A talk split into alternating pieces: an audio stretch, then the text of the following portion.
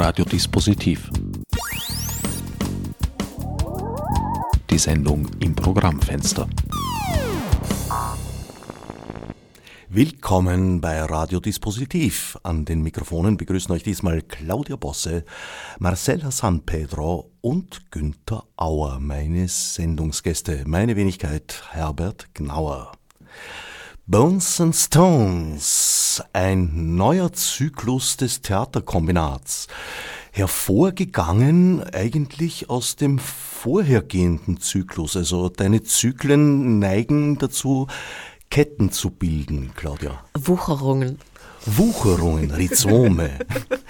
teils unter Oberflächen, teils aber auch oberhalb. Und jetzt tritt wieder ein Rhizomzweig zutage, und zwar im Tanzquartier ab 23. Februar, 23. bis 25 in der Halle G des Tanzquartiers, die zu einem begehbaren, zu einer begehbaren Landschaft umgestaltet ist, wenn ich richtig informiert bin. Diesmal bin ich nämlich äh, ungewohnt und uninformiert, weil ich im Gegensatz zu unseren bisherigen Sendungen diesmal weder eine Probe noch sonst etwas sehen konnte, also nichts überprüfen kann und euch alles glauben muss. Das ist doch eine gute Voraussetzung. Finde ich auch unvoreingenommen. Genau, genau. Eine Landschaft, wie kann man sich das vorstellen? Hast du Sand aufgeschüttet, Wasser ähm, eingefüllt? ähm, es geht, glaube ich, darum, dass man versucht, die, das Material, also die ganze Arbeit ist, glaube ich, wichtig im Weiterdenken ähm, bestimmter ökologischer Frage, äh, Fragestellungen, aber auch das, äh, wie kann man eigentlich Kunst machen, auch gemeinsam mit ähm, äh, Non-Humans und welche Informationen oder welche, äh, welche Materialität bürgen verschiedene ähm, Materialien. In dem Fall handelt es sich um Steine verschiedener Art und Knochen. Und die Landschaft wird entstehen, indem wir über den Verlauf des Stückes ähm, sukzessive Schichten einlassen in den Raum Schichten verändern und äh, zwischen denen sich der Besucher, die Besucherin eingeladen ist, sich zu bewegen, äh, Material zu begutachten, den Ort wieder zu wechseln und Teil dieser Landschaft zu werden. Dieser Zyklus ist, ich habe es schon angedeutet, hervorgegangen aus dem vorigen Oracle and Sacrifice. Oracle and Sacrifice hat zuletzt im Freien stattgefunden. Ist das sozusagen, hast du den Raum jetzt äh, ja, der Witterung entsprechend in einen Kunstraum transferiert oder hat das auch eine tiefere Bedeutung, wie ich fast vermuten würde? Ähm, es war ganz interessant, weil, ähm, ich weiß nicht, vielleicht erinnerst du dich noch, Oracle und Sacrifice begann ja als sogenanntes Solo mit Komplizen und Organen auch auf der Bühne der Halle G. Und es war von Anfang an gedacht, dass diese Arbeit dann hinaus wächst in den Wald und dann mit mit dem Wald gemeinsam weiterentwickelt wird, was letzten Sommer stattgefunden hat. Und inzwischen war die Arbeit auch noch auf Reisen. Und wir haben die Arbeit weiterentwickelt, einmal in Jakarta, in der, im Hintergrund eines ähm, Planetariums in einem neuen Kunstzentrum. Und das andere war ähm, in quasi einem Waldstück draußen, das war auch sehr, sehr schön, im Studio Pleasongang in Surakarta ein Arbeitsort, ähm, wo wir eine Residenz hatten. Und jetzt mit Bones and Stones war auch der Gedanke eigentlich diesen die Blackbox eigentlich fast so auch wie das Schwarze des Kosmos wie den Anfang zu begreifen und in diesen Raum ähm, die Schwere des Material, mit dem wir arbeiten werden, mal zu versammeln, aber dann von dieser Versammlung in dem, in diesem Bühnenraum, der auch im Untergrund ist, das passt recht gut auch zu den Grabungen, dass die Halle G ja sehr tief gelegt, ge, äh, tief gelegen ist. Und äh, von diesem, von diesem, äh, von dieser Arbeit aus wir diese Arbeit dann wiederum auch in die Landschaft versetzen wollen und ähm, möglichst in einen Steinbruch, wo man das Einkerben oder das Hineingehen in die Erde betrachten kann und diese verschiedenen Verschichtungen. Und hierbei auch gleich, ähm, falls jemand einen Steinbruch weiß oder hat, wo wir arbeiten können, sich bitte vertrauensvoll bei Theaterkombinat oder Radio Orange melden. Wir sind noch auf der Suche. Aber auch diese Arbeit möchte oder will vom, äh, von der Bühne, von der begehbaren Bühne als Landschaft in die Landschaft hinaus. Wobei einige Steinbrüche, um da jetzt leere Kilometer zu vermeiden, bereits abgeklopft und ausgefallen sind. Darunter leider, es schmerzt mich, mein Heimatsteinbruch in Sievering, in dem ich quasi aufgewachsen bin. Den habt's nicht gekriegt, weil die Magistratsabteilung, die Zuständige, sagt niet. Ja, das ist, also im, mit dem Steinbruch ist es sehr schade, weil wir waren am Samstag wieder da und haben noch weiteres Material für die, für die Performance geholt weil der ist auch besonders schön, weil er halt, ähm, wir waren da auch gemeinsam mit Matthias Harzhauser, der unser ähm, Berater ist, der auch die Paläontologie leitet am Naturhistorischen Museum. Und eigentlich, dass einem gewahr wird, dass man beim Sieverdinger Steinbruch eigentlich auf die Unterseite des Meeres schaut und die Möglichkeit hat, diese verschiedenen Zeitschichten, diese Sedimentierung zu betrachten, die fast aufrecht stehen.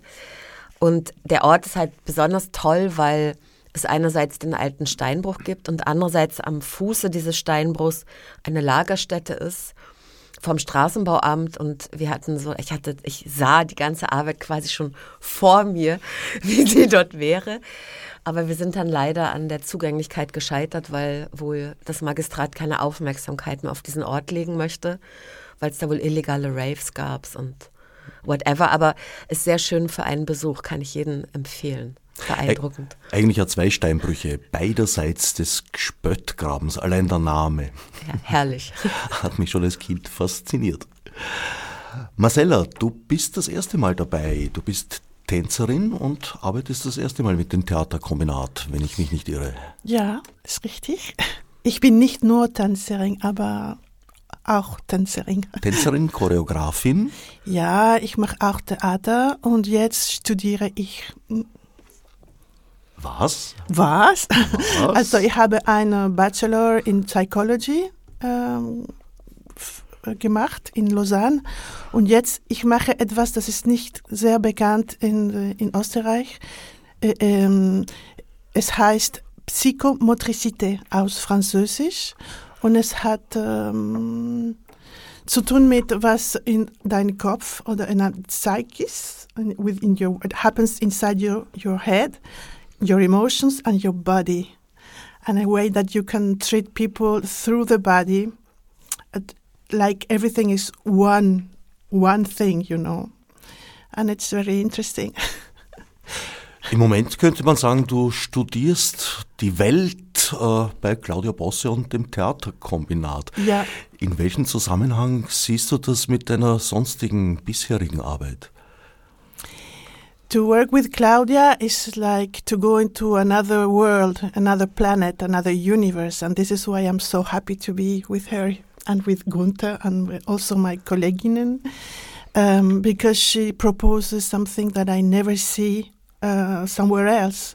So it's really rich. You learn a lot, you take risks, and this is why I like to be here. Wie seid ihr aneinander geraten? Uh, long ago in Geneva, als Claudia eine sehr jung, uh, wie sagt man Claudia? Kannst du ein bisschen erklären? Regisseurin. Ja, Regisseurin. She was eingeladen bei uh, Bernhard Meister. Bernhard Meister. Ja, in Genf am Theater de Grütli. Ja. 1995. I was working in Geneva and I saw Claudia And I was formed in the Vollwang Hochschule in Essen in Deutschland also. So when I saw Claudia's work, uh, it made me feel like uh, something I knew and I liked. So I got completely, well, a fan of her work. But I never had the opportunity to be in one of her pieces. So now I'm really happy. And it was also interesting because um, ich habe auch ähm, Marcella, Marcella, ich sage immer Marcella, Marcella gesehen, weil Marcella war eine der ähm, Protagonistin in der, auch in der Kompanie von Noémie Lapsaison, einer ähm, Choreografin, die ähm, lange in Genf unterrichtet und ähm, gearbeitet hat. Und, ähm, und Noemi hatte ich zufällig kennengelernt und die hat auch in einem meiner Stücke gespielt, äh, 1996. Und über das habe ich eigentlich auch Marcella kennengelernt oder auch bewundert von ferne. Also es war sozusagen eine admiration on both sides on distance. Und, und letztlich 30 Jahre später, unfassbar, sind wir da. Alle Wege führen nach Wien. Du lebst aber normalerweise nicht in Wien. Du bist extra für die Produktion ja, genau. angereist. Mhm. Ich wohne in Lausanne, in der Schweiz. In der Schweiz. Ja. Der dritte im Bunde, Günther Auer.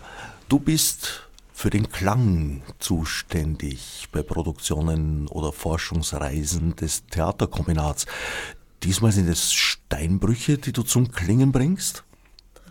Im Moment nur die Halle G im Tanzquartier, wobei das nur, äh, nur bezogen ist auf die, auf die Dimension. Ähm, ja. Ich habe es auch unter Anführungszeichen gesprochen. Ja. Ich kenne von dir äh, äh, Häuser, die du zum Klingen gebracht hast, äh, diesmal. Ist es im Tanzquartier, was ist dein Material, mit dem du dort arbeitest, dein Soundmaterial? Äh, ich habe mich versucht, diesmal in, in so einen Zwischenbereich, in einem Zwischenbereich mich einzurichten. Ähm, ein Zwischenbereich zwischen Klangfarbe, zwischen Tonhöhe und zwischen Rhythmus äh, in den Übergängen von Klangfarbe und Rhythmus, Klangfarbe und Frequenzhöhe und versucht dort äh, ja, diese unterschiedlichen Zeiten und die unterschiedlichen Bewegungsströme der Bühne und auch des Materials auf der Bühne zu fassen und damit auch äh, im Moment äh, zu reagieren, zu agieren und äh, mich andauernd zu rekonfigurieren, würde ich mal sagen. Also es ist äh, in diesem Stück äh, nichts fertig, es ist nichts äh, vorher aufgenommenes, es ist ein permanentes live produziertes und ein äh, ja, sich permanent bewegendes, äh, halt den Materialien und der Körper auf der Bühne entsprechend zeitlich sehr interessant, wenn man über die Steine nachdenkt, also mit welchen Zeiten man da zu tun hat, mit welchen Räumen man da zu tun hat. Und allein die einmal so ja, sphärisch zu erfassen, ist schon eine sehr spezielle Art, äh, an den Klang heranzugehen. Was vielleicht interessant ist, weil wir haben eigentlich in, ähm, mit der Reise nach Indonesien eigentlich so ein bisschen unsere Methode geändert und ähm, haben die Arbeit, wo, äh, das Oracle und Sacrifice 1 äh, eben weiterentwickelt und der Deal war Live Sound. Also das heißt, ich habe keine Ahnung, was kommt. und es gibt aber so natürlich äh, ein gemeinsames Forschen und Denken, aber im Grunde, dass über den Sound oder auch die, die Räumlichkeit und die Klänge eigentlich ein Dialog im Moment passiert. Und das haben wir jetzt als Prinzip auch in diese Arbeit hineingenommen was ganz aufregend ist, auch mit, den, mit, den, äh, mit dem Team, mit den sechs Tänzerinnen, ähm, äh, Myrte Bockelmann, Anita Kaya, äh, Anna Bichok, Christa Zuna-Kratki und äh, Marcella San Pedro. Marcella, Sella. Marcella, du hast recht. Ich, shit. Marcella, ich habe irgendjemand vergessen, nicht? Anita, Myrte, Anna, bitte. Nee, sind Carla, alle dabei. Carla. Carla Riel, um Gottes Willen. Und Carla.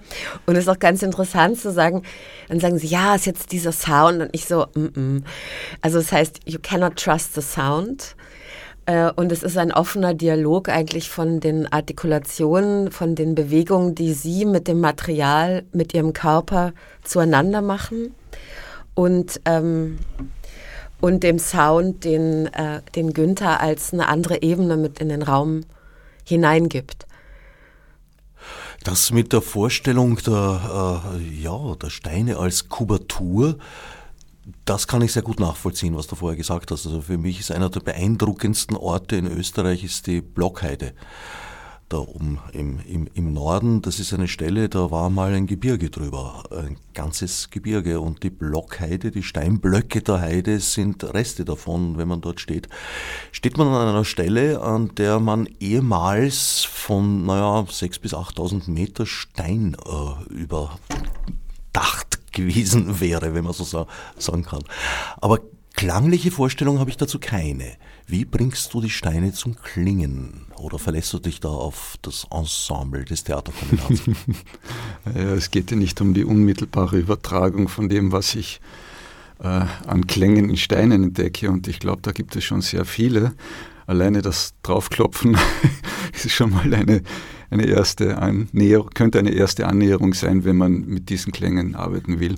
Äh, es geht für mich eher um grundsätzliche, um, ein, um die grundsätzliche Beschaffenheit von, von, von Materialien, Objekten, die dem Klang gegenüberstehen oder die im Klang sind oder die den Klang beeinflussen. Äh, wie, wie gesagt, äh, Steine haben eine andere Zeitlichkeit, die haben eine Zeit, die verändern sich, die verändern sich über Millionen Jahre. Körper auf der Bühne, die verändern sich in Millisekundenbereich teilweise. Äh, auch die, das sind so Überlegungen, die, die da einfließen. Was, was heißt das? Was heißen diese unterschiedlichen Schichtungen? Was trifft aufeinander? Was ist gefrorene Zeit? Was ist eine, eine Zeit, die sich nur minimalst verändert? Oder ein Raum, der sich bewegt, aber dann wieder zerbröselt, erodiert. Äh, all diese vielleicht geologischen Eigenschaften, wenn man beim Stein bleibt, äh, einmal aus einer Perspektive betrachtet, die halt äh, sich in Schwingungen oder ja, in Schwingungsverhältnissen eingenistet hat. Da fällt mir jetzt als Alternative zum Steinbruch, fallen mir eigentlich die berühmten Wackelsteine im Waldviertel ein, die ein anderer Rest eben dieser böhmischen Masse sind, die zu den wahrscheinlich ältesten Oberflächenmaterialien dieses Planeten gehören und ein, ja, ein Verwitterungsrest sind. Das, hast du das, Claudia, schon mal gezeigt? Äh, ich Claudia, war da glaube, ohne. Mir gezeigt. Ich war da ohne ihn. genau. Aber das ist vielleicht auch, ähm, wir haben irgendwie in dieser Arbeit so das Glück, dass wir verschiedene Personen, Experten gewinnen konnten, die quasi auch ihr Wissen geteilt haben. Eben, ich habe schon erwähnt, Matthias Harzhauser und das Naturhistorische Museum, was uns ähm, Steine geliehen hat für die Arbeit, die zum Teil über 300 Millionen Jahre alt sind und zum Teil auch in Temperaturen von 700 Grad oder auch bis zu 25 oder 40 Kilometer tief im Erdinnern eigentlich auch entstanden sind, was sehr interessant ist, wenn man auch über die über das Werden eigentlich unseres Planeten nachdenkt, wie der eigentlich entstanden ist, aus, aus welchen einfachen Elementen und dann Gasen und wie es Verdichtungen gab, wie Kristallisierungsprozesse waren von Gestein und letztendlich auch wie bewegt die Erde ist, wie unsicher dieser Planet ist, der immer wieder ausatmet und dann Siedlungen zerstört, wie man jetzt auch gerade bemerkt hat, oder wie Vulkane, die ausbrechen, wie 1883 mit dem Krakatau, das Klima global langfristig verändern kann. Und das sind halt alles so Fragestellungen, die, die sich in die Arbeit mit reinspuren, aber auch zugleich gibt es andere Expertinnen, wie die Gerlinde Maria Gruber, eine Anthropologin, eine, ich sag mal, eine Knochenliebhaberin, die uns ähm, aufklärt oder auch, ähm, die wird uns heute auch wieder besuchen, eigentlich über die Beschaffenheiten und die Funktionsweisen des Skeletts, aber auch um die Veränderbarkeit der Knochen, dass die Knochen eigentlich sich ähm, erneuern alle sieben Jahre, dass die Knochen über die Bewegung sich ausbilden, veränderbar sind, aber auch Organe sind, ähm, die eine ganz, ja, kann man sagen, eine leidenschaftliche äh, Anthropologin ist, die uns auch Knochen mazeriert hat, die Teil sind von dieser Arbeit und die das Ensemble bilden mit den geliehenen Mammutknochen, die wir aus dem Naturhistorischen Museum haben, die 20.000 Jahre alt sind. Und auch, ich will nicht unterschlagen, Barbara Imhoff, mit der ich gemeinsam ähm, haben wir nach einer äh, Internetanleitung versucht, Biosphären zu bauen, die auch Teil dieses Stückes sein werden. Das heißt, auch zu versuchen, dieses Werden der Steine, diese Veränderbarkeit ähm, dieses Planeten, der eigentlich über die Tektonik ähm, Erdmassen verschiebt und aber auch ähm, Gesteine an die Oberfläche bringt, die aus dem Erdinnern kommen, bis zu dem, den Substanzen, den wir eigentlich in unseren Knochen tragen und die zum Teil älter sind als unser Sonnensystem. Und das ist der Einsatz für Marcella. Seller. 55 Prozent der Knochen sind anorganisches Material. 20% Wasser, 25% organisches Material. Zu den im Knochen eingelagerten Salzen gehören Calciumphosphat, welches 86% der Salze ausmacht, Calciumcarbonat, welches auch in Marmor und Kalkstein vorhanden ist, Calciumfluorid, Calciumchlorid und Magnesiumphosphat. Also sind die Knochen gewisserweise die, die nächsten Verwandten der Steine, die wir in uns tragen. Kann man sagen, dass das eben gleiche Substanzen sind und dieses, dieses Interessante des Organischen und Anorganischen, was, was eigentlich die, das Aufrechte oder die Struktur unseres Körpers ausmacht, aber trotzdem wir in den Knochen auch die Erinnerung der Steine in uns tragen und dass da ja Substanzen sind. Ich meine, das ist altbekannt, aber Substanzen aus Sternenstaub, wo man sagt, man weiß nicht aus welchen, also jenseits unserer Sonnensysteme. Das hast du allerdings nicht im Psychologiestudium gelernt, sondern bei Claudia. Nein, nicht gelernt. Erfahren. Das ist Teil der gemeinsamen Recherche, um eigentlich dieses ganze, also diese Trennung. Ich meine, wir glauben ja immer, dass, dass unsere Körper oder unsere die gebaute Substanz, die wir erschaffen, was Stabiles ist und dass wir eigentlich getrennt sind von der Umgebung. Und ich glaube, diese Arbeit geht ganz stark, möchte ganz stark begreifen, wie viel Alter oder welche Substanz wir eigentlich in unseren Körpern tragen, wie sich diese verändert. Das ist auch ein Grund, weshalb dieses wirklich unglaublich tolle Ensemble dieser sechs Wahnsinnsfrauen, die so eine Lebensspanne und, und Wissensspanne und Erfahrung zwischen 24 und 78 vereinen, was wahnsinnig, ähm, was ich sehr bemerkenswert und unglaublich inspirierend finde, wo ich wahnsinnig viel lerne von Marcella und all den anderen. Marcella. It's a running fucking gag. I'm sorry.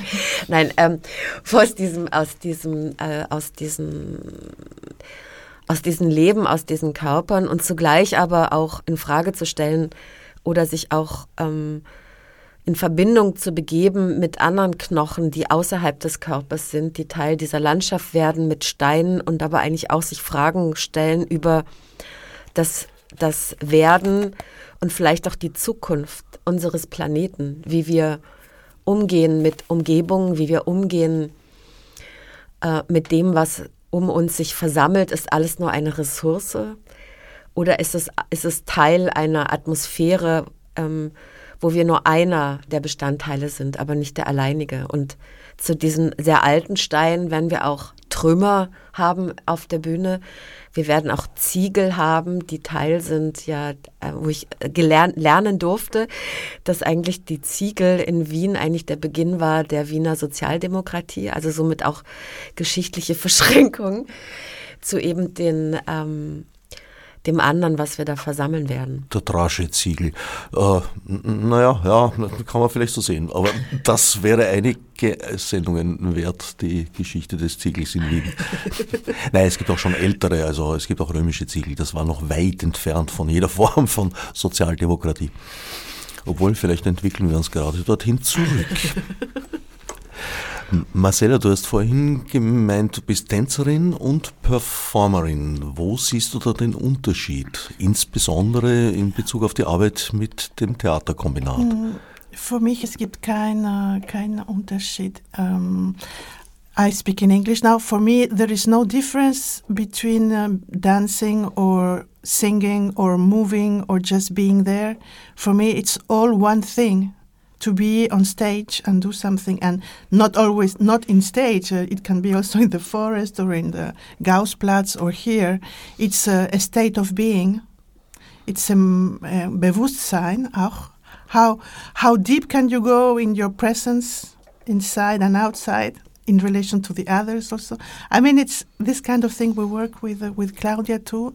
But i really feel free um, of these uh, differences and categories that i really don't like and i don't feel uh, comfortable. Uh, performer is a good word because it opens all the meanings you know but it has also to do with the uniqueness of the moment.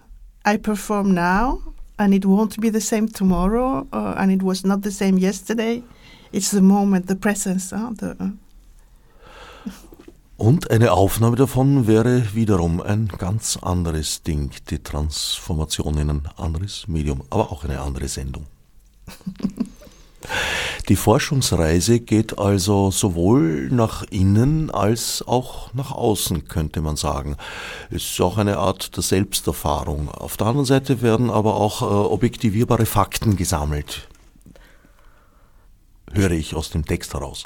Ja, aber ich glaube, ähm, ich glaube, es ist auch ein Moment, was eigentlich Marcella sehr schön beschrieben hat. Diese, es geht um den Moment und es geht vielleicht auch darum, das Faktische, das andere Wissen des Körpers, das Mythologische, das Poetische ähm, nicht zu trennen als Bereiche unterschiedlichen Wissens, sondern eigentlich in dem Kunstmachen diese zusammen zu ergreifen und diese, äh, die verschiedenen Sinne meines Seins oder meines Mitseins, mit anderen Seins, ähm, ja, zu stimulieren oder mit ihnen eigentlich ähm, diese gemeinsame Artikulation, die wir, wenn wir Kunst machen, tätigen, um diese anderen Wirklichkeiten möglich zu machen, wo man vielleicht auch Wissen hat, was man, was einem sonst nicht, was nicht, ähm, vielleicht nicht ähm, notwendig scheint, um den Alltag zu bewältigen, aber vielleicht das Sein in der Welt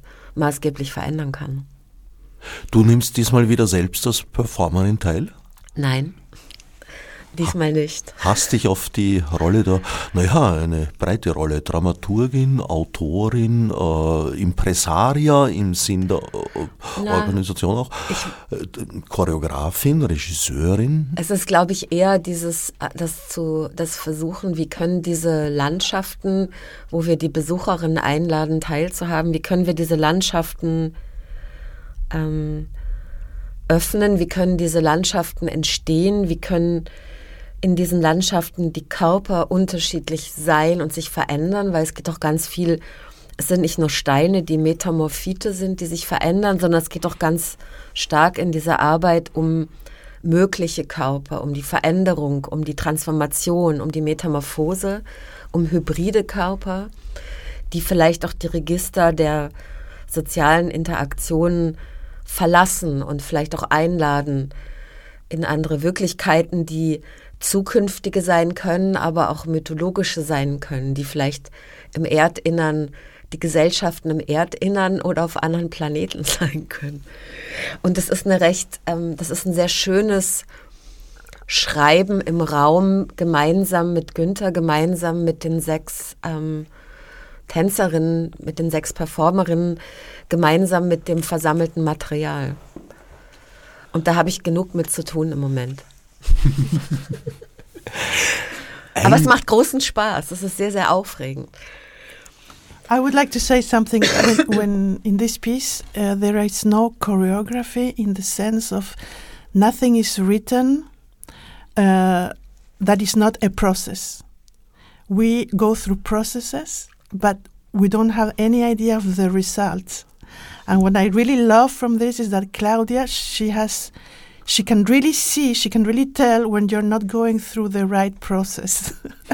she can really see the difference between the production of a movement or the living of a process that will maybe give a movement or not. And this is really exciting and difficult and demanding.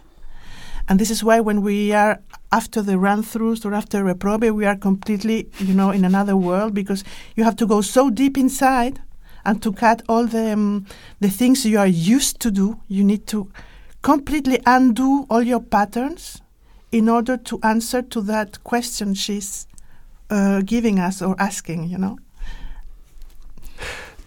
Ich habe den Eindruck, dass die Arbeit des Theaterkombinats äh, in den letzten Jahren sich stark in Richtung Improvisationselement auch entwickelt. Du hast ehemals sehr, sehr strenge Partituren angefertigt, die auch auf Punkt und Komma zu erfüllen waren und hast dann irgendwann einmal begonnen, Freiräume für deine Performer und Performerinnen zu schaffen. Ich glaube, diese Art des Entgegensetzen halte ich für ähm, nicht richtig oder so, sondern ich glaube, ähm, ich glaube auch die Interpretation einer Partitur hat immer was Improvisatorisches, wie man das ergreift. Und ich glaube aber, es geht, es ging, glaube ich, immer unterschiedlich um nicht das, äh, das, das bloße Rekonstruieren einer Form, sondern es ging, ein, es ging mir eigentlich immer um einen bestimmten Prozess, um einen Zugang zu etwas, was sehr spezifisch ist. Das ist jetzt nicht Improvisation. Also ich glaube, Improvisation trifft es in keiner Weise, sondern es geht um eine Form des Prozesses einer sehr spezifischen Aktivierung. Und in dieser Aktivierung, und das finde ich, glaube ich, das Interessante an der Kunst, dass wir oft, und das bildet natürlich Formen und Rhythmen, aber ähm, es ist ein anderer Vorgang, sondern es ist die Involviertheit im, in der Begegnung mit einem Task, die mich interessiert und nicht das, nicht das von außen herangehen einer Form. Das ist der große Unterschied. Ich glaube, das hat mich eigentlich immer interessiert und das ist aber vielleicht, das artikuliert sich unterschiedlich. Und, und, und dieser, und ich glaube, dass vielleicht auch gerade äh, über diese Krise der Live Arts kann ich sagen, dass ähm, das Besondere ähm, vielleicht der Performance oder dessen oder der des Tanzes oder der, dieser Live-Künste ist, glaube ich, der Moment, dass Menschen sich getrauen, äh, den Moment zu ergreifen, diesen Augenblick zu ergreifen und, und diese, diesen Jetzt-Moment des einem Material Begegnens teilen. Und das finde ich den größten Luxus und den, das, das fragilste und das größte Geschenk, was eigentlich Kunst machen kann. Und ich glaube, dass dieses Bestehen oder dieses ähm, Bestehen darauf, es, es wird immer wichtiger in der Arbeit, weil es auch ermöglicht, das, was eigentlich vorhanden ist, die Besucherin, was sich ereignet, den Zufall als Teil zu integrieren oder darauf zu reagieren. Das heißt, dass der Performer nicht, nicht produzierender ist, sondern nicht nur produzierender ist oder vielleicht gar nicht produzierender ist, sondern auch immer lesender ist.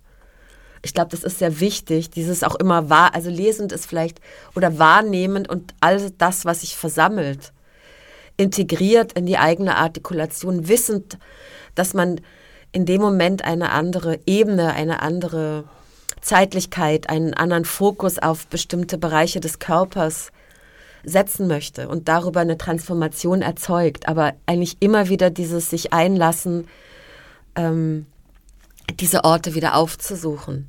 Also dieses ahnungslose Wissen, was sich immer wieder neu bildet. Welche Rolle, welche Position ist da bei den Besuchern und Besucherinnen zugedacht?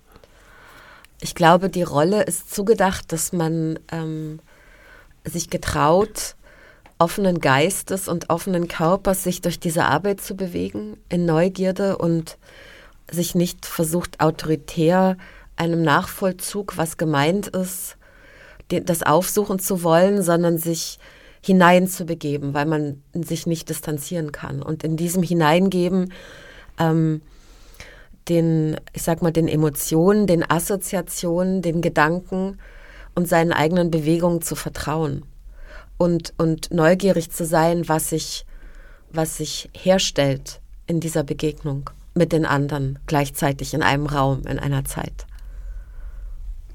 Wie erlebst du das als Performerin, Marcella?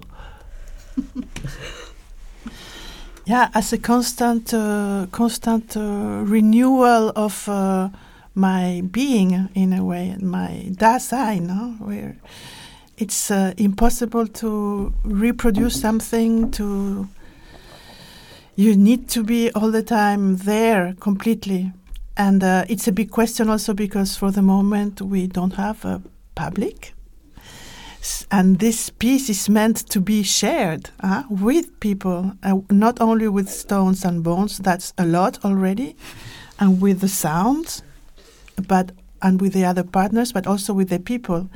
So it is. Um, it will be something really interesting to to live with when the people come to to be with us. We are waiting. ja, ich wünsche euch äh, Shareholder Sonderzahl zwischen 23. und 25. Februar in der Halle G des Tanzquartiers Wien. Günther, welche Mittel verwendest du diesmal speziell?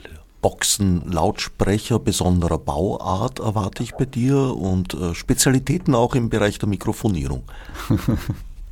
uh, same as usual, ich mal sagen. Nee, keine speziellen Lautsprecher, uh, keine allzu spezielle Mikrofonierung. Uh, also die technischen Komponenten sind in,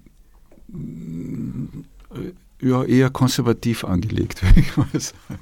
Verwendest du diesmal ausschließlich Material, das im Augenblick entsteht, oder bringst du auch schon vorgefertigtes mit? Äh, was ausschließlich im Moment äh, entsteht, also im, im Moment, äh, ja, im Moment geformt wird. Äh, wobei ich weiß schon, was ich tun möchte. Ähm, aber es, es, ist, es verlagert sich auf den Moment der, der Klangwerdung auf, dem, auf das Momentum. Äh, eigentlich das, was Claudia auch gemeint hat, diese, auch, auch wenn du äh, einen Text auswendig gelernt hast und äh, der zehn Minuten dauert, ist es ja nicht ein Reproduzieren bei Theaterkombinat, sondern die Verlautbarung im Moment, das wieder Neuschaffen des, des, des Textes, das äh, im Moment neugierig sein und zugreifen auf, auf das, was ich gerade im Moment tue oder wo ich gerade im Moment bin. Und das äh, fließt vielleicht so, so stark wie noch nie in unseren, in, in unseren Arbeiten auch in die Musik mit ein oder in das Schaffen, in das Klangmachen, kann man mal sagen.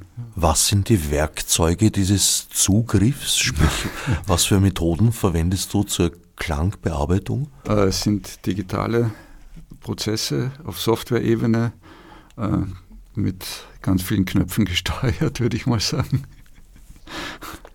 Also, äh, was kann ich mir da vorstellen? Filter, äh, Feedback-Schleifen? Ist vielleicht viel einfacher. Es sind natürlich Filter ist ein ganz wichtige, ein ganz wichtiger ganz wichtiges Werkzeug für das Formen von Klang im Raum generell. Äh, das, ich glaube, das ist ein Basiswerkzeug. Das andere ist, äh, ja, ich habe mehrere Frequenzen, die ich miteinander moduliere und äh, in denen äh, wohnt sehr viel äh, Potenzial. Äh, also eigentlich ist es eine Simplifizierung von, von den Möglichkeiten, die man zur Verfügung hat als jemand, der mit digitalen Werkzeugen arbeitet. Das ist ja eine never-ending Story, man könnte sich jeden Tag was Neues kaufen. Äh, es ist äh, für mich ein, ein, eine totale Reduktion in Wirklichkeit. Eine Reduktion auf vier Oszillatoren, wenn du es genauer wissen willst, die miteinander in äh, frequenzmodulierender Form irgendwie interagieren und aus denen eben Klangfarben und im nächsten Moment Rhythmen und im nächsten Moment Tonhöhen entstehen können und äh, dort, äh, dort ein, ja, meine Suche nach der Balance, wenn man jetzt von einem rein musikalischen redet, Balance zwischen diesen Faktor, Faktoren, Entschuldigung, ähm, eine Balance finden, in der ich in der ich bin, in der ich im Moment bin, aber die wiederum äh, zuerst gedrängt wurde von äh, dem, was der Raum und was die Materialien sind. Die Knochen habe ich zuerst vergessen, die ja wiederum, die nochmals eine andere Zeitlichkeit haben oder eine Räumlichkeit haben, eine andere Verformbarkeit haben, eine andere Form von Erosion haben. Also es spielt sehr viel mit rein in meinen Körper, in mein Bewusstsein oder auch mein Unbewusstsein, das dann in dem Moment ja, versucht zu formen. Oszillatoren werden ja auch zur synthetischen Klangerzeugung ja, eingesetzt.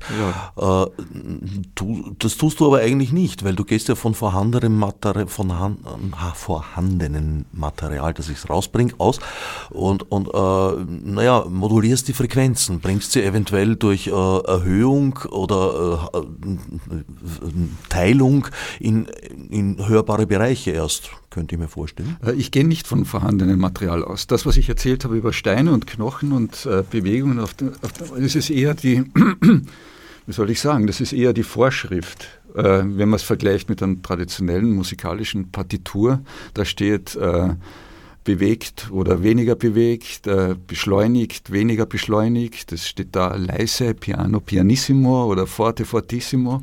Das steht natürlich in den Körpern der Performerinnen nicht und das steht auch nicht in den Räumen oder in dem Raum oder in den Steinen oder in den Knochen. Aber es gibt mir etwas vor, das ich im Moment lese und im Moment äh, wahrnehmen kann. Und das, was ich mache, ist dann Synthese. Ja. Und ich gehe von einer Sinuston, ich gehe nicht von Sinustönen aus, aber ich gehe von einer komplizierteren Form von äh, Sinus, äh, Sinuskurven aus, ver, schon verbogenen Formen. Und es ist ja Synthese. Pure Synthese. Verbogene Form ist, ist spannend, weil eigentlich ist Klang ja immer verbogene Form. Wäre von, er von geradlinig, würdest du ihn nicht hören. Äh, ja, wobei es äh, Amplitude das, Null. Das Verbogene, das Verbogene einer reinen Sinuswelle meine ich jetzt damit, äh, eines schön periodischen, äh, ablaufenden Wellenform die sich ganz toll äh, im Diagramm darstellen lässt, die kann man dann schon in der Periode selbst äh, sehr wohl verformen und verbiegen und äh, zerquetschen und dehnen und was auch immer da.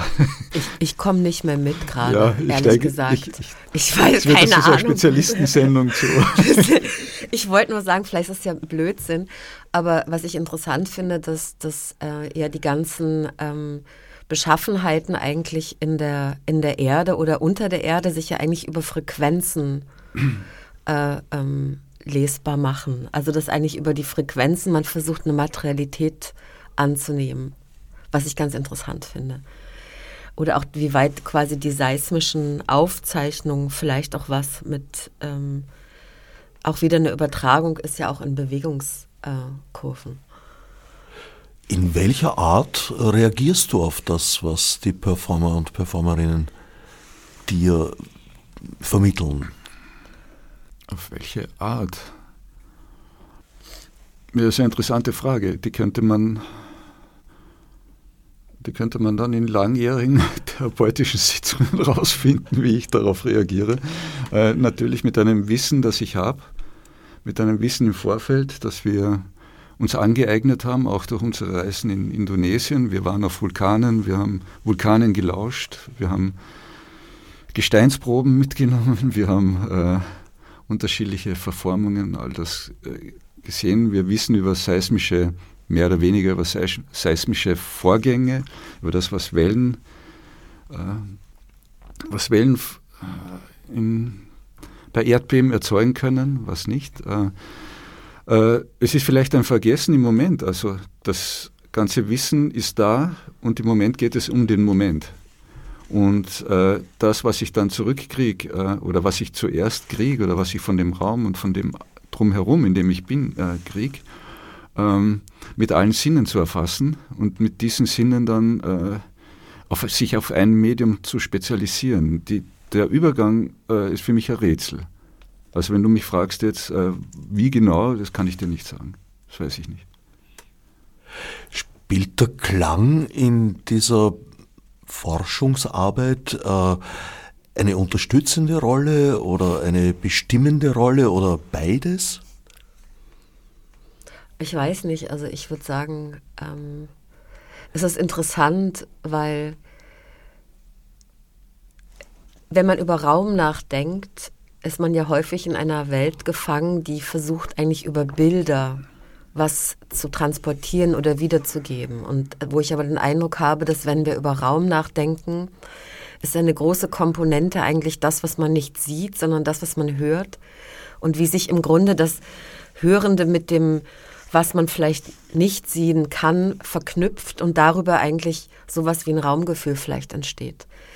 Und insofern ist, glaube ich, der Klang ähm, vielleicht der Ort, wo äh, sich man immer wieder gewahr wird, auch in dieser, in dieser Anordnung als eine begehbare Landschaft, die sich sukzessive verändert, wo Material hinzugebracht wird, verändert wird, transformiert wird, eigentlich immer wieder die, die Rückseiten meines Körpers ähm, in, in, in einen anderen akustischen Raum zurückzuholen. Und, und ich glaube, dass ähm, eine große Differenz zum Beispiel, nachdem wir waren ja sechs Wochen, sind wir durch ähm, auf Java gereist und haben drei Vulkane aufgesucht, sind auch in Landschaften gefahren, die stark zerstört waren durch einen Vulkanausbruch vor einem Jahr, wo quasi Aschemassen ähm, sich in eine, eine Siedlung vorgeschoben haben. Und dann haben wir eine Frau besucht in einem, in einem, in einem Haus. Wir waren total durchnässt, es war furchtbar kalt, was unglaublich ist in den Tropen, aber und ähm, dann habe ich sie gefragt, was sie für den, also ob sie Angst hat vor dem Vulkan. Und dann hat sie gesagt, so nein, sie ist aber dankbar für den Regen, dass der den Vulkan aufgehoben hat und dass es so still war. Dass es so still war, wie sich diese Aschemassen nach vorne gedrückt haben. Man hat nur manchmal das Knacken der Bäume gehört.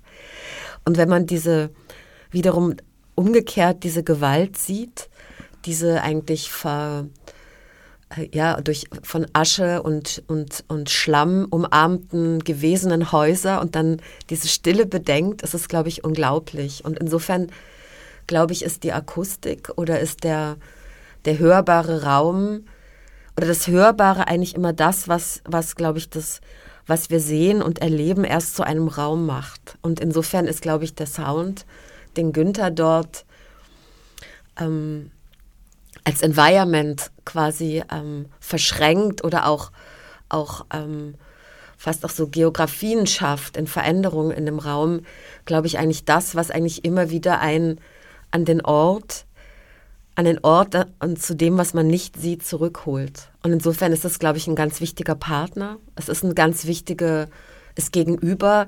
Es ist ein ganz wichtiges davon, was sich dem Sehsinnen und den anderen Empfindungen eigentlich entzieht. Und, ähm, und diese Erfahrung von Klang, das war auch ganz interessant, weil ich habe dann Freunden erzählt von unserer Reise und man hat dann spektakuläre Bilder und dann hatte ich Tonaufnahmen. Und, und dass diese Aufnahme des Tons, des Vulkans, der Frösche in der Landschaft oder des Verkehrs, dass eigentlich dieser Ton, eigentlich das, was man nicht sieht in meiner Imagination, äh, viel, viel deutlicher ähm, präsent macht als manchmal das Bild, weil wir so gefangen sind eigentlich in, in Umgebungen von Bildern und glatten Oberflächen. Und ich glaube, das versuchen wir ganz stark mit dieser Arbeit, diese Oberflächen der Bilder, der Räume zu porös zu machen. Porös zu machen als eigentlich eine die Sinne öffnende Erfahrung, die auch die Zeiten getraut in Anbetracht zu nehmen, auch dass wir verstehen oder akzeptieren können, dass wir äh, im, gemäß in der Zeit unseres Planeten so ein bisschen Schmutz unter dem Fingernagel sind in der Geschichte der Erde und dass wir auch, genau wie die Mammuts ausgestorben sind, auch natürlich unserem äh, Aussterben entgegensehen und somit auch äh, ähm, unsere Zeit begrenzt ist, aber nicht die, nicht die Zeit unseres Planeten, der unentwegt oder immer wieder weiter als auch dieses System Gaia, was auch Lovelock mit, gemeinsam mit Lynn Margulis entwickelt hat, ein Organismus ist, der mit Krisen, der mit, der mit Veränderungen umgehen kann und wo auch die Form des Aussterbens ein Teil ist, dass was anderes wieder entstehen kann. Und, und ähm, ich würde sagen, die Akustik ist, glaube ich, immer der Raum, den man sich nicht oder nicht mehr oder noch nicht vorstellen kann. Klänge zum Öffnen von Einsichten. Ja, würde ich sagen, hm. würde ich sagen, als, als Untergründe und als andere Materialitäten, die, ähm, die sich meinem Blick vielleicht manchmal entziehen. Das Aussterben ein Teil der äh, Erdentwicklung ist, ja, das, das würde ich auch so sehen. Allerdings und auch die Veränderung, also dass die Erde sich, dass die Veränderung, also wir sind nicht in, in so wir müssen alles erhalten, so wie es ist, sondern dass, das, dass die Veränderung ein Teil ist eines lebenden Organismus. Und das begreifen wir manchmal schwer. Allerdings würde ich äh, äh, auch die Zeit des Globus als solchen durchaus als begrenzt sehen. Richtig, weil wenn die Energie, die in diesem Erdinnern gesammelt ist, als, als Hitze und trotzdem ein Erdkern, die, die ist auch endlich. So wie alle Energie endlich ist oder so wie jegliche Gase oder, oder Erdöl, was wir für, für all unsere Aktivitäten benutzen, endlich ist, weil es eigentlich konzentrierte, ähm, konzentrierte Sonnenenergie ist mit organischen Abfällen, die zusammengepresst wurden. Und diese Energie ist endlich. Das haben wir erfahren. Das erfahren wir durch die Kriege, die uns umgeben, bestürzenderweise. Und wir glauben immer, das sind unendliche Ressourcen, mit denen wir einfach verfahren können. Aber es sind keine Ressourcen. Ja, nur Ökonomen glauben an Unendlichkeit innerhalb eines geschlossenen Systems. Ja. Knochen sind nicht die einzigen Organe, die eine Rolle spielen. Letztes Jahr bei Oracle and Sacrifice stand die Lunge im Vordergrund. Heuer ist das Jahr des Herzens.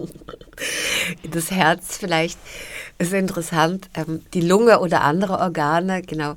Und das Herz ist ja interessant. Ähm, ich finde es immer so ganz verrückt, wenn wir unseren Körper betrachten. Marcella weiß das viel besser als ich ähm, dass eigentlich jeder Organismus ganz viele Zeiten und Rhythmen hat. Und wir haben so viele Rhythmen in unserem Körper, sei es der Blutkreislauf, sei es, sei es der Atemrhythmus, sei es die Erneuerung unserer Zellen, sei es die, der Wiederaufbau von Knochen, sei es die Verteilung von Wasser, was wir an dem Ort einnehmen. Und das Herz ist vielleicht scheinbar ein mechanischerer Zugang als die Lunge weil es so eine Pumpfunktion hat, aber ähm, wir arbeiten noch an dem Zugang zu dem Herz. Es hat erst mm, angefangen, das, das, Jahr des Herzens. Äh, ist, ist, ist für mich ein, ein, interessantes Spannungsfeld, weil ja, auf der einen Seite ist ein, ein, ein sehr mechanisch-mechanistisches Verständnis des Herzens, aber auf der anderen Seite wird ihm ja auch immer traditionell in sehr vielen Kulturen das Sitz der Emotion oder gar der Seele zugeschrieben. Ja, aber das ist zum Beispiel interessant, weil ähm, früher war das eigentlich die Leber, die ja auch das heißeste Organ ist in unserem Körper, die glaube ich 42 Grad hat ungefähr. Und dass diese, dass es eine Kulturverschiebung gab von der Leber eigentlich, dass das Herz das wichtigste Instrument äh, im Körper wurde und dass eigentlich früher auch ähm, die Leber, das At der Atem war auf der, aus der Leber aufsteigender Rauch. Also somit unterliegt eigentlich die Lektüre unseres Körpers und die Wichtigkeit von Organen natürlich auch verschiedenen Kulturtechniken. Und ich habe auch gelernt, zum Beispiel im Indonesischen heißt ähm, äh, quasi, du bist meine Liebe, sagt man auch Hati, was Leber heißt wie das, glaube ich, auch im Iranischen ist, dass in vielen Kulturen auch Leber und also als Herz übersetzt werden, aber eigentlich das das zentrale Organ ist. Insofern, glaube ich, sind die Organe und deren Hierarchien natürlich auch zeitlichen Veränderungen oder verschiedene Kulturtechniken untergeordnet. Die Lunge hat letztes Jahr doch einigen Aufwand benötigt, um zum Arbeiten im Sinn der Performance gebracht zu werden. Wie sieht das beim Herzen aus? Wir haben kein Herz heute auf der, heuer auf der Bühne. Wir haben, wir haben, wir haben, sind quasi in das Innere des Planeten gegangen.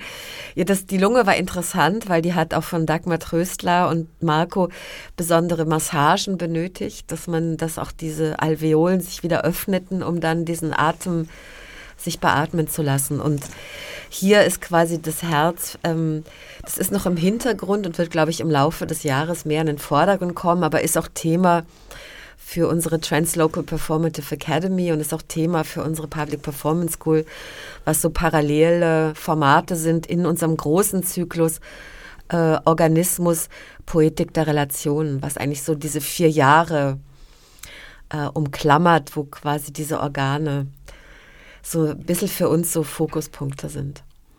Und das Theaterkombinat äh, versteht sich ja nicht nur als, äh, ja, wie soll ich sagen, äh, Produzent, Produzentin von Performances, sondern da gibt es ganz andere Formate auch noch, die diskursiven zum Beispiel. Ja, es gibt das Denken oder eigentlich auch, finde ich sehr schön, wie Marcella auch eigentlich so ihre, ihre Gedanken also die, die Methoden eigentlich des, des Tuns eigentlich zu reflektieren. Und das einerseits, glaube ich, ist es die Schönheit, dass man eigentlich immer lernen kann mit verschiedenen Projekten und dass auch Expertinnen, wie wir die jetzt versammeln durften, auch freundlich und auch ähm, Spaß haben, ihr Wissen zu teilen auf der einen Seite, wir auch dann die Möglichkeit haben, dieses künstlerisch dann zu verknüpfen, aber es eigentlich auch immer darum geht, eine, ähm, das Machen zu reflektieren. Und jetzt gibt es auch endlich, wird es dieses Buch geben im Alexander Verlag, was jetzt im März rauskommen soll, über die Arbeit. Ähm, hoffentlich kommt es dann auch im März, oder vielleicht erst im April. Auf der einen Seite und auf der anderen Seite versuchen wir, glaube ich, auch immer, was wir jetzt auch begonnen haben mit Oracle und Sacrifice in the Woods, auch zu schauen, was können Dokumentationen sein, was können andere Formen sein der Übersetzung wo wir jetzt gemeinsam mit jo äh, Joanna Sabielska und Markus Grad wohl eigentlich versucht haben, diese Arbeit, Dokumente dieser Arbeit in einen virtuellen Raum zu übertragen und eigentlich auch anders zugänglich und anders zusammensetzbar zu machen für, ähm, für Besucherinnen. Aber das werden wir quasi nach dieser Arbeit herausgeben. Wobei beim Theaterkombinat eine Arbeit ja äh, nicht abgeschlossen wird, sondern in, es sind ja keine Wiederaufnahmen, die dann geschehen. Die Produktionen werden weitergeführt und an anderen Orten kommen völlig andere Ergebnisse heraus. Fortschreibung, Überschreibung und ich glaube, so haben wir die Sachen, die wir jetzt erfahren, gemeinsam mit, mit Günther und Marcella, dass es, glaube ich, immer darum geht, diese Bedingungen immer wieder mit anderen Bedingungen zu konfrontieren und diese Inspiration von dem, was vielleicht dann nicht mehr Eingang hat in einer Arbeit, sich weiterschreibt in das nächste, dass quasi so unsere Leben oder die Beschäftigung und die Umgebung die Arbeiten schreiben, die Menschen, die teilhaben, die die Geografie sind des, ähm, des künstlerischen Denkens. Bones and Stones mitzuerleben von 23. bis 25. Februar in der Halle G des Tanzquartier Wien. Ja, und wie es weitergeht, steht noch in den Sternen und beziehungsweise Steinbruch Gewaltigen, die darüber verfügen können. Ja, bitte melden, falls jemand einen Steinbruch hat zur Verfügung.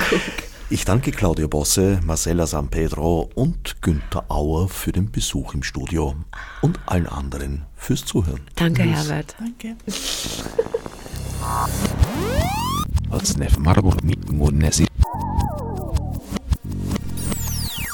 Fichte subsidiar